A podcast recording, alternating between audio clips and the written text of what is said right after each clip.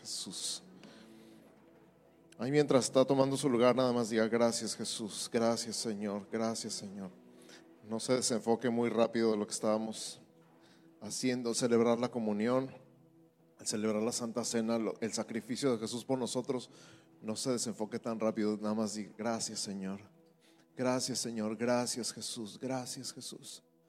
Gracias Señor, gracias, gracias, gracias por tu presencia, por tu palabra, por tu presencia manifiesta, Señor, activa en nosotros, en este lugar, hablando, tocando, sanando, restaurando, llenando de nueva pasión, de nuevo fuego, de nuevo ánimo a los que están cansados, decaídos.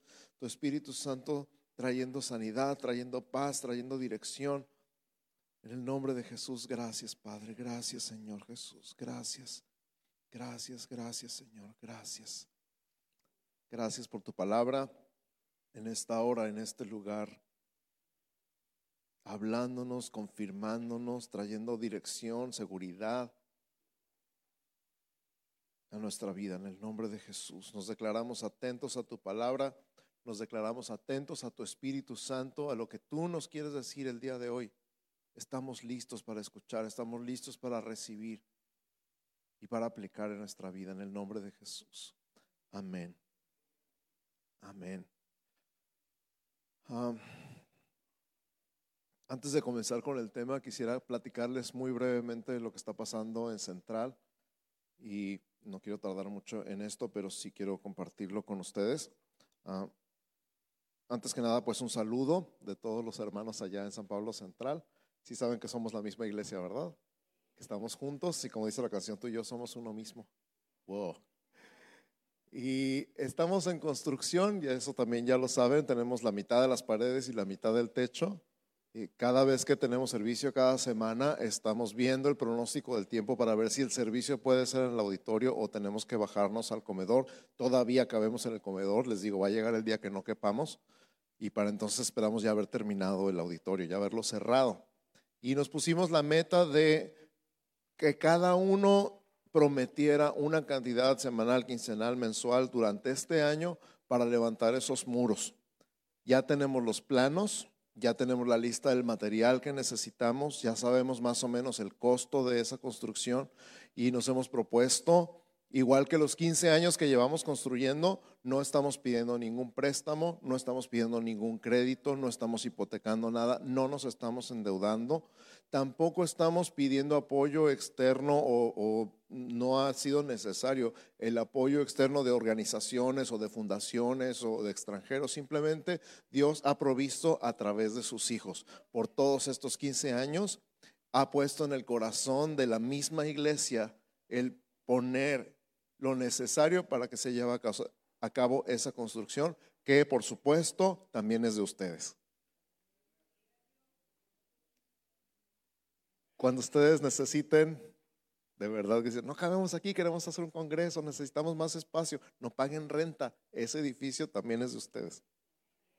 Cuando digan, ay, necesitamos un convivio, pero no tenemos un salón, ese salón también es de ustedes.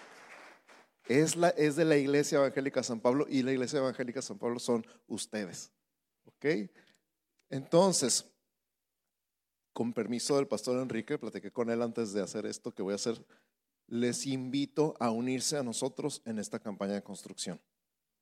Lo que ustedes, Dios ponga en su corazón, es algo libre, completamente libre y voluntario. No tiene que dar nada si Dios no pone en su corazón dar nada. Y puede decir, yo prometo dar 20 pesos al mes, están más que bienvenidos. 200 pesos al mes, 2 mil pesos al mes, lo que Dios ponga en su corazón, participar en la construcción de ese edificio, que repito, también es de ustedes. Así que les voy a pedir un grandísimo favor. Si Dios pone una cantidad en su corazón ahorita y si la comentan con su familia o su pareja ahí al lado de ustedes, dicen, queremos dar, queremos aprovechar, queremos ser parte de esto, agarre un sobre de diezmo, ponga una cantidad ahí y diga, voy, yo quiero dar esta cantidad cada semana o cada quincena o cada mes, de acuerdo a cómo le reciba sus ingresos, y pónganle en la ofrenda y ponga, por supuesto, su nombre, para que la administración pueda saber con cuánto puede contar cada mes para material y mano de obra. Ese es el propósito, que digan, ah, ok, este mes más o menos vamos a recibir tanto y podemos comprometernos a encargar tanto material de acero o tanto material de madera o tanto material de lámina y pueda ir calculando para cuándo vamos a tener cerrado ese auditorio. Porque si ustedes tienen frío, no tienen idea. Es como tener el servicio allá abajo en el área de convivio cada semana. Entonces yo digo, ay, no, yo mejor me voy al salón. Había bien poquitos allá abajo en el convivio y les digo, ay, ni aguantan nada. Es como venir de la nieve nosotros ahorita. Entonces, quisiera orar por esto. ¿Me ayudan? ¿Me acompañan? Padre, en el nombre de Jesús, te damos gracias porque has puesto en el corazón de tus hijos el dar, el contribuir, el ser parte de la edificación de ese lugar que tiene el único propósito de traerte gloria y de atraer a las personas que no te conocen a ti para que te conozcan, para que sepan del perdón, de la salvación, de la gracia en esta ciudad. Y yo te pido que tú bendigas y multipliques la provisión sobrenatural sobre cada uno de tus hijos, Señor. Y que podamos ver ese lugar terminado para tu gloria porque es tu nombre el que está tanto en ese lugar como aquí en playas. Y que al participar juntos podemos experimentar y saber y ver lo que es ser uno mismo. En el nombre de Cristo Jesús. Amén. Amén. Y vamos a la palabra, ahora sí. En el libro de Habacuc, en el capítulo 2, que es lo que estamos estudiando. Hemos estado estudiando los primeros versículos de Habacuc 2. Por cierto, Quique Torres nos dio un contexto bien suave. Vi el, el video de su mensaje la semana pasada y me encantó todo el contexto que nos dio, tanto histórico como geográfico, como cultural, y dentro del libro en la Biblia, lo que estaba pasando en el tiempo de Habacuc y lo que iba a pasar poquitos años después, 16 años después y nos da un contexto mucho más claro de lo que declara Habacuc en su libro.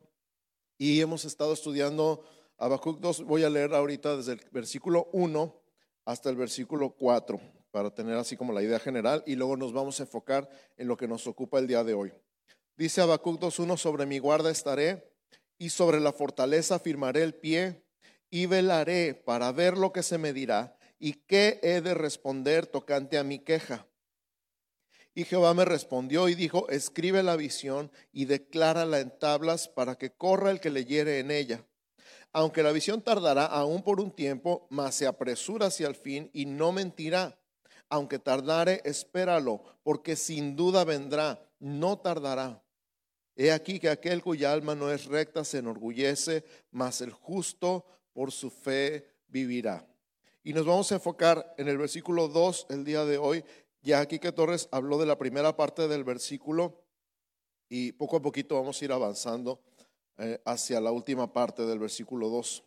Jehová me respondió y dijo, escribe la visión y declárala en tablas para que corra el que leyere en ella. Entonces vamos a separar el mensaje en tres partes tres enunciados en este mismo versículo. Número uno, escribe la visión. Si estás tomando notas, el mensaje de hoy se llama Ponte a platicar. El título del mensaje de hoy es Ponte a platicar y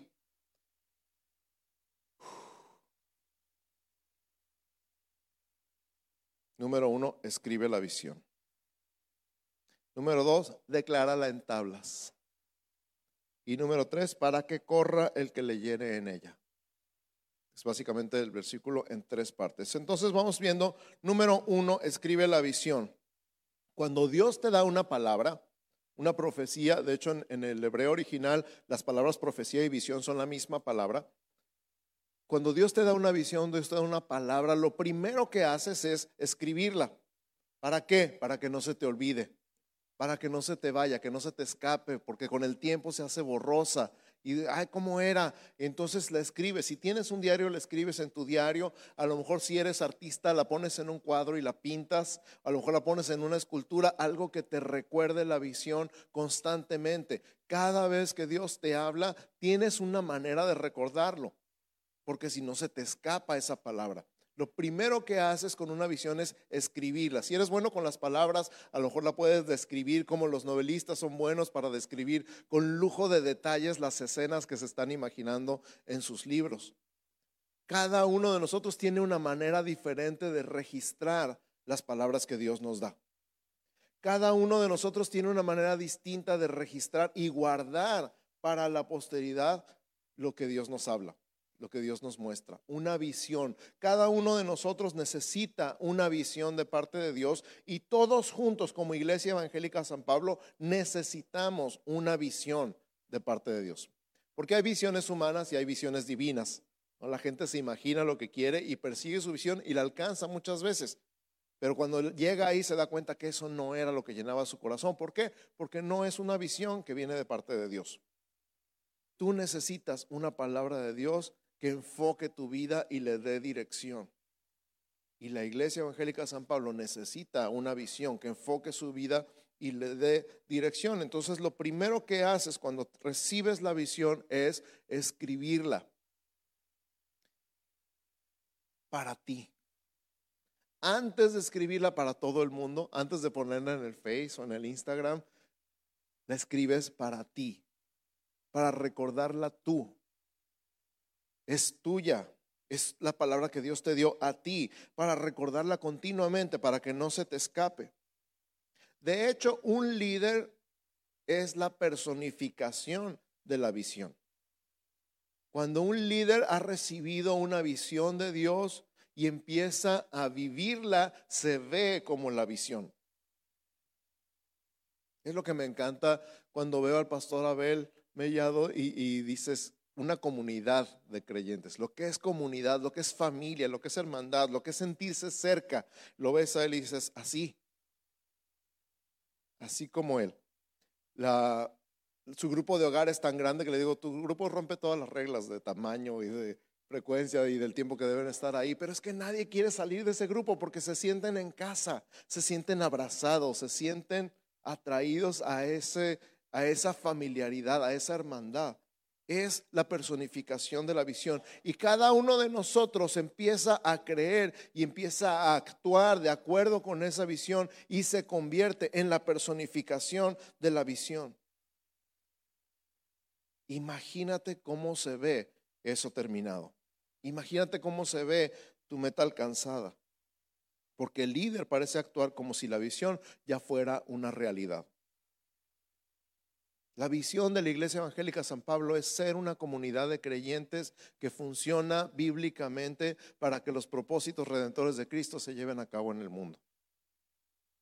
Pero esto es más que un enunciado, lo puedo decir de memoria. Digo, soy uno de los pastores, no me queda de otra, me lo tengo que aprender. Pero tú te lo tienes que imaginar. Necesitas para poder abrazarlo, verlo con los ojos de la fe. Y por supuesto necesita estar escrito. Ese es el primer paso. Escribe la visión. Lo que Dios te ha dado a ti como palabra para que tu vida sea dirigida por esa palabra.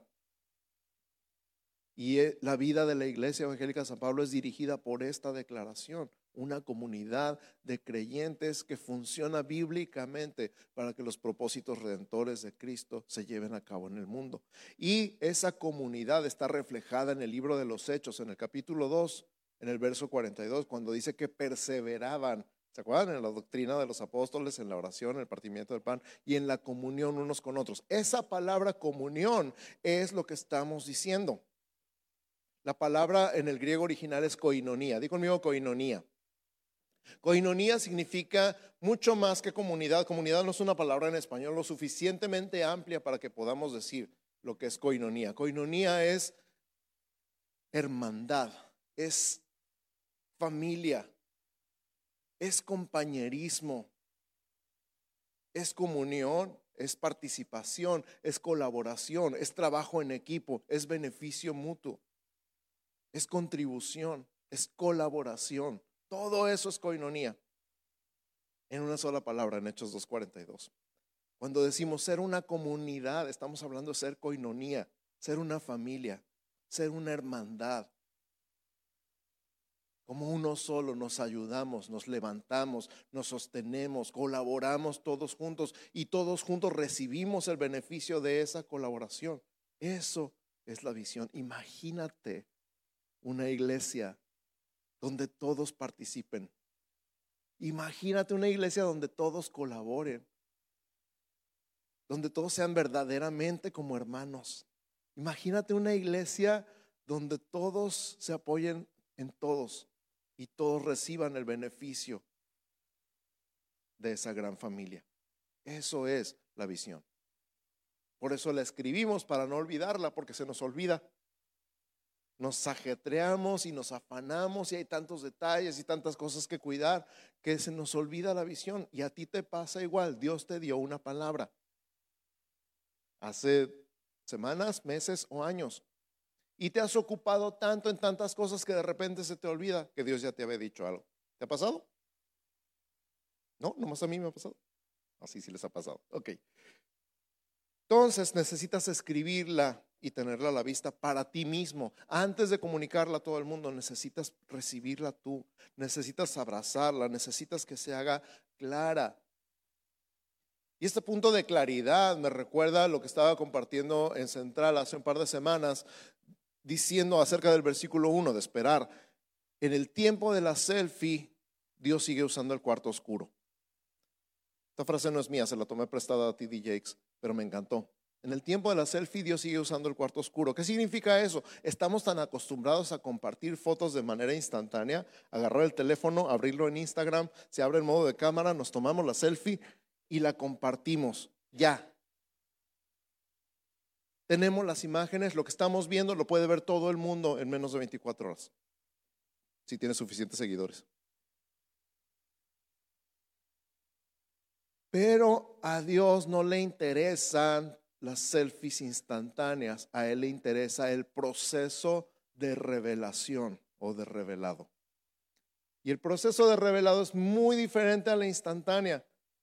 Mi papá es artista visual y ha tomado fotos toda su vida profesionales y ha revelado él mismo sus propias fotos y he tenido el privilegio de ver cuando era chiquito lo que es un cuarto oscuro. ¿Se acuerdan cuando las cámaras tenían rollo? Y era un rollo ponerle el rollo a la cámara. Si se te iban los dientitos de la película ya no salía nada y echabas a perder todas las fotos que habías tomado, no se habían tomado o se tomaron todas juntas en el mismo cuadro. Y luego tenías que llevar el rollo a revelar y no te lo entregaban instantáneamente tenías que esperar el proceso de revelado. Se tenía que revelar, sacar los negativos y luego hacer las impresiones en papel. Y eso tomaba tiempo, tiempo que no estamos acostumbrados ahora. Y yo tenía mi familia, teníamos nuestra familia a tres mil kilómetros de distancia. Entonces, para compartir las fotos, teníamos que pedir dobles o triples impresiones y mandarlas por correo a la familia y esperar a que les llegaran las fotos y que luego nos hablaran y dijeran, ya recibimos las fotos, están bien padres. ¿Se acuerdan de esos tiempos? No tiene tanto. No me hagan sentir viejo. Y el proceso de revelado era así, se tenía que imprimir, se tenía que poner en una charola especial con un líquido especial en el papel para hacer la impresión y al principio no se veía nada. Y luego con los segundos o minutos que pasaban se iba haciendo más clara y más clara y más clara la fotografía hasta que se veía perfectamente definida y a todo color. Y si alguien abría la puerta del cuarto oscuro cuando estaba siendo revelada la foto, se echaba a perder. Lo mismo pasa cuando tú y yo sacamos a la luz la visión antes de tiempo. Lo mismo pasa cuando tú y yo sacamos esa palabra que Dios nos dio, la empezamos a comunicar antes de tiempo. No ha madurado lo suficiente dentro de nosotros. En esa intimidad con Dios, en ese cuarto oscuro donde Dios disfruta el proceso de tenerte con Él y revelarte su palabra poco a poco y lentamente, demasiado lento para nuestro gusto en la generación de la selfie, pero no es el punto nada más la visión, es el proceso de revelado, de que Dios se quiere revelar a tu vida. Y te voy a decir una cosa, si estás en un momento oscuro de tu vida, lo más seguro es que estés a punto de recibir una revelación de Dios. Si estás en un momento oscuro de tu vida, lo más seguro es que estés a punto de recibir una revelación de Dios. Y cuando tengas esa imagen clara en papel, lo vas a tener escrito, que es el punto número uno de nuestra visión. Escribe la visión. Escribe la visión. No para nadie más, primero para ti, para que tú la recuerdes, para que tú medites en ella, para que tú la estés repasando, para que la memorices, para que no se te escape. Escribe la visión. Número dos, declárala en tablas. Di conmigo, declárala declárala en tablas. En ese tiempo eh, de los caldeos, de, apenas estaba levantando el imperio de Babilonia, la gente escribía las cosas en tablas de barro. Se hacían tablas de barro y se escribían con una herramienta que se llamaba estilo. De ahí salió lo de escribir con estilo se escribía con estilo en el barro y cuando se cosía el barro o se quedaba duro, se quedaba escrito en las tablas lo que la gente escribía. Hasta la fecha los arqueólogos siguen encontrando tablas con escritos de aquellos tiempos. De hecho, las plumas fuentes se les cambiaban las puntas, no sé cuántos usaron pluma fuente alguna vez, y las puntas escribían de diferente manera. Y esas puntas se llaman estilos con estilo se escribía en las tablas las cosas importantes que no querías que fueran olvidadas. Pero no nada más eran para ti. Fíjate cuántos años, miles de años después, seguimos encontrando tablas con las cosas que ellos consideraban importantes escritas en ellas. Y este es el punto de declarar la visión. No es nada más para ti. Una vez que la escribiste para ti y la guardaste en tu corazón y la razonaste y la meditaste y pudiste ver la revelación de Dios en tu vida y en la vida de la iglesia, entonces llega el tiempo de declararlo, comunicarlo. Nosotros ya no lo escribimos en tablas, pero lo escribimos en tablets, en el teléfono, en la computadora, en papel, en Instagram, en Twitter, en Facebook en WhatsApp. Lo comunicamos, lo que Dios nos está hablando, lo que Dios nos está mostrando, lo que Dios nos está diciendo, que ya anidó en nuestro corazón, lo comunicamos. Por eso el mensaje de hoy se llama Ponte a platicar. Ya recibiste una palabra de Dios, ya recibiste una visión. Te acabo de declarar la visión de la Iglesia Evangélica San Pablo, porque necesitamos una visión, tanto de manera personal como de iglesia. Y necesitamos comunicarla para los demás. Pero no solamente para los demás que viven hoy, es para compartir para la posteridad. Esta visión es para mis hijos y para mis nietos y para mis bisnietos y para las generaciones que vienen después de ellos. Porque Dios es eterno y su plan es para generaciones. No es para este año nada más no es para los próximos 5 o 10 años, es para generaciones futuras. La Iglesia Evangélica San Pablo celebra su trigésimo sexto aniversario este año. Y vamos por otros 36 y más. Muchos años después de que tú y yo ya no estemos en esta tierra, si Cristo no viene antes, la visión va a seguir siendo la misma. Y nos toca a ti y a mí escribir la visión y compartirla declararla, no solamente a los que están a nuestro alrededor el día de hoy, sino a los que van a venir después de nosotros. Por eso es tan importante tener nuestra visión escrita y compartida a la vista. Una de mis metas como pastor en central este año es tener la visión y la misión y los valores escritos por todos lados, en todos los edificios, en los pasillos, en los postes, en los frisos, donde la gente la pueda ver continuamente y estarse acordando. Esto es la visión. Esto es lo que queremos. Este es nuestro futuro. Así nos lo imaginamos. Y no nada más no lo imaginamos, Dios nos lo dio. Amén. Entonces declaran en tablas para los demás, para compartir, para que los demás sepan porque, número tres, para que corra el que leyere en ella. Di conmigo, para que corra el que leyera en ella. Ahora, ¿cómo está eso de que corra? O sea, ¿alguien va a leer la tabla y se va a asustar de lo que ve ahí y va a salir corriendo o qué? ¿Qué significa que corra el que lea en ella? o, lo que vas a escribir ahí es para que corras, literalmente. ¿Qué significa correr? Entonces vamos a hablar un poquito de eso de correr. Si hay algo más poderoso que una visión, es una visión compartida. Y a mí me ha tocado escribir programas de computadora y ¿cuántos saben que alguien escribió el Windows que usan en su computadora o el sistema de Mac? Que se escribe en algo que se llama código que alguien escribió las apps que, usas en tu teléfono. Hay gente que se dedica a programar. Y programar es eso, escribir un código para que luego la máquina lo ejecute. Y en términos de programación, ejecutar significa correr. Correr el programa. Correr el programa significa que escribiste algo para que suceda, para que pase. Le estás diciendo a la computadora lo que necesitas que haga. Y cuando está mal escrito, no corre.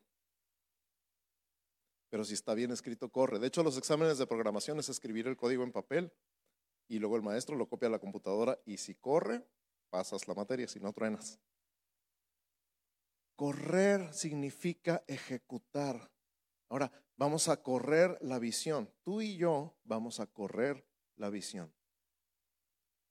Nuestros hijos y nuestros nietos y nuestros bisnietos van a correr la visión. Por eso tiene que estar escrita. Para que el que la lea corra con ella. ¿Por qué? Porque la visión no es un enunciado en un pedazo de papel. La visión no es algo que se ve bonito en nuestra papelería. La visión es para ejecutarse. La visión es para correrla. Y Dios te está llamando a ti y a mí no solamente a escribir la visión, sino a correr con ella, porque esta visión fue escrita hace muchos años, hace generaciones. Y el día de hoy tú y yo estamos para correr con la visión y para transmitirla a la siguiente generación. Por eso digo, si hay algo más poderoso que una visión, es una visión compartida.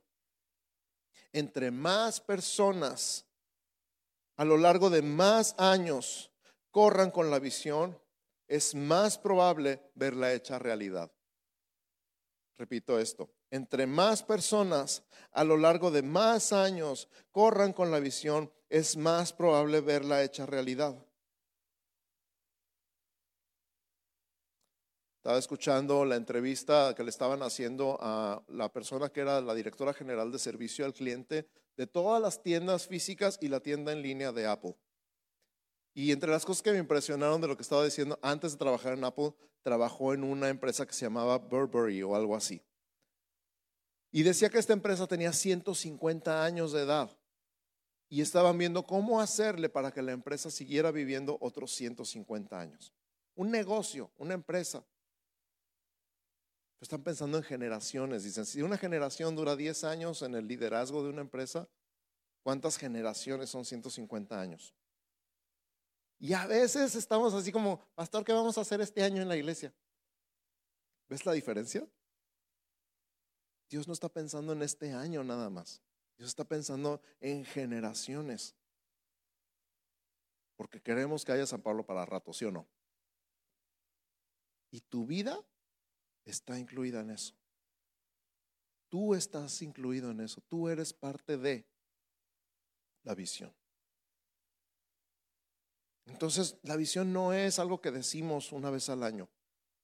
La visión no es algo que está escrito en papel nada más, en nuestra constitución o en nuestro manual de miembro. Eso es lo de menos. Ese es el primer paso. Escríbela. El segundo paso es comunícala. Y el tercer paso es para que el que la lea corra. Corre con la visión. Ejecuta la visión. No nada más te lo imagines. Ejecútalo, córrelo.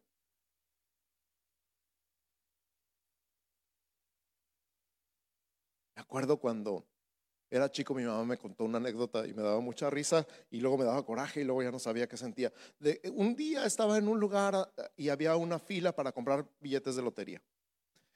Y esta familia, estaba la mamá con su hijo formados para comprar su billete de lotería y empezaban a soñar, a imaginarse qué iban a hacer si se sacaban la lotería. ¿Alguna vez te ha pasado eso?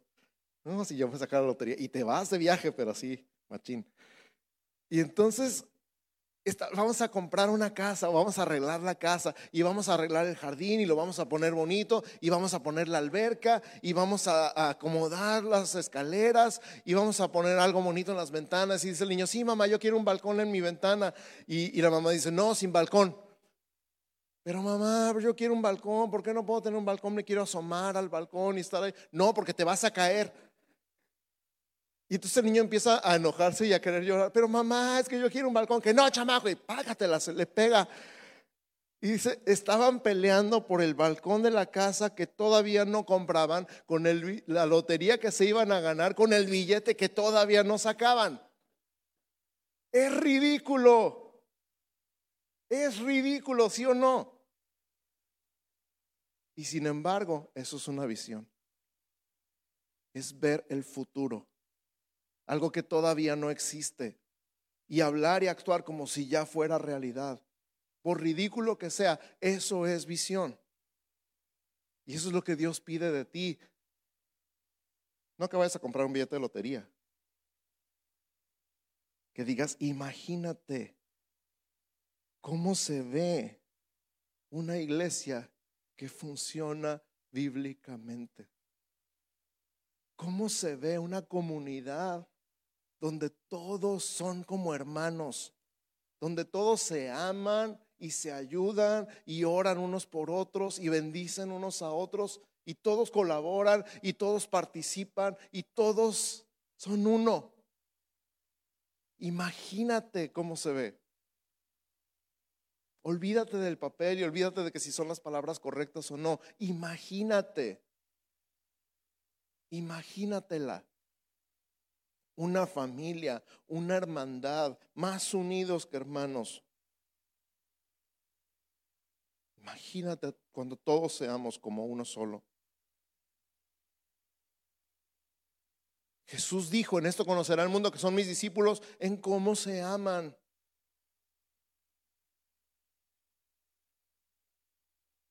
Siempre me ha impresionado eso.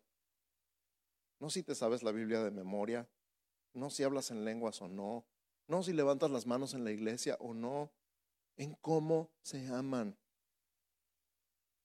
Mira qué manera de amar. Se parecen a Jesús. Una comunidad de creyentes que funciona bíblicamente para que los propósitos redentores de Cristo se lleven a cabo en el mundo. La gente vea y se le antoje y quiera ser parte de lo que sea que tengas.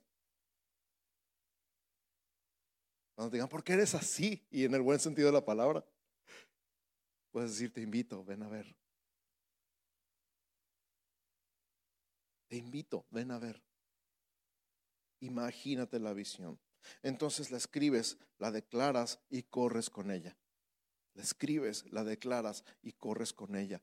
Y la tienes escrita y la tienes declarada para que la siguiente generación de creyentes la pueda tener escrita y la pueda declarar y pueda correr con ella de tal manera que la siguiente generación de creyentes la pueda tener escrita y la pueda declarar y pueda correr con ella para que la siguiente generación la pueda tener escrita y la pueda declarar y pueda correr con ella.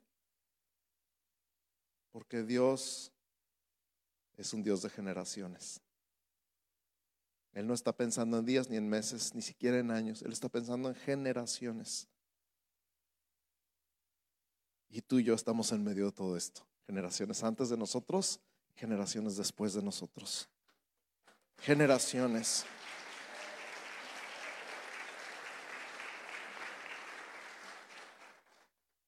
Vamos a orar. Te voy a invitar a que cierres tus ojos un segundito. Y si tú nunca has escuchado nada de Dios, a lo mejor es la primera vez que estás aquí, a lo mejor estás viendo la transmisión en vivo, a lo mejor ya ni siquiera es en vivo, estás viendo el video mucho tiempo después, y, estás medio entendiendo de qué se trata esto de la iglesia, lo que te puedo decir es que voy a tomar un minuto para empezar por el principio. Lo primero y lo más importante que necesitas saber acerca de Dios es que te ama. Dios te ama. Dios te ama tanto que dio a su único hijo para que muriera en la cruz por amor a ti. Ahora, yo no sé tú, yo soy papá, yo no doy a mi hijo por nadie.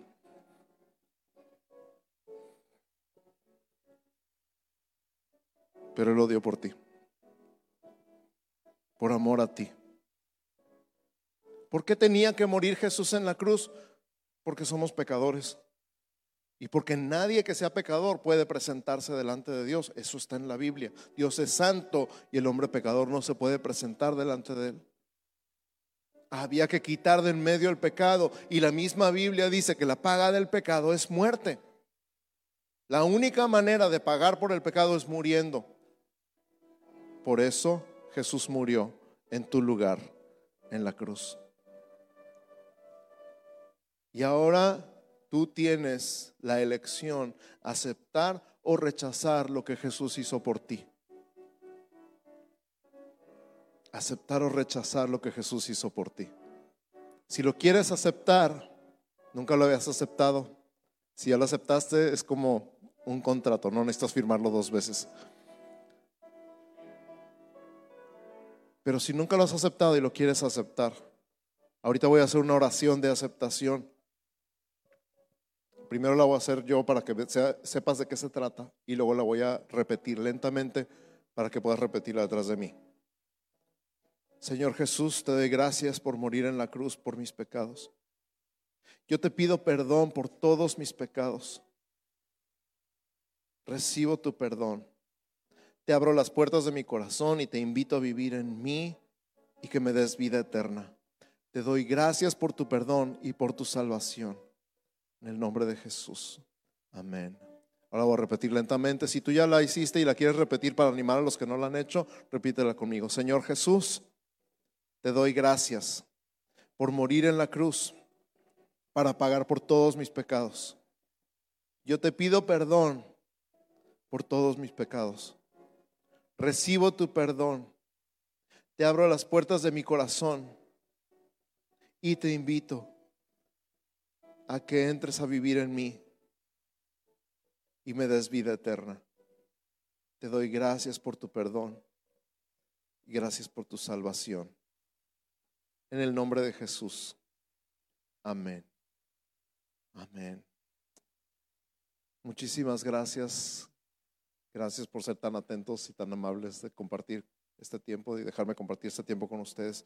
Que Dios los bendiga mucho y los guarde. Aquí estamos.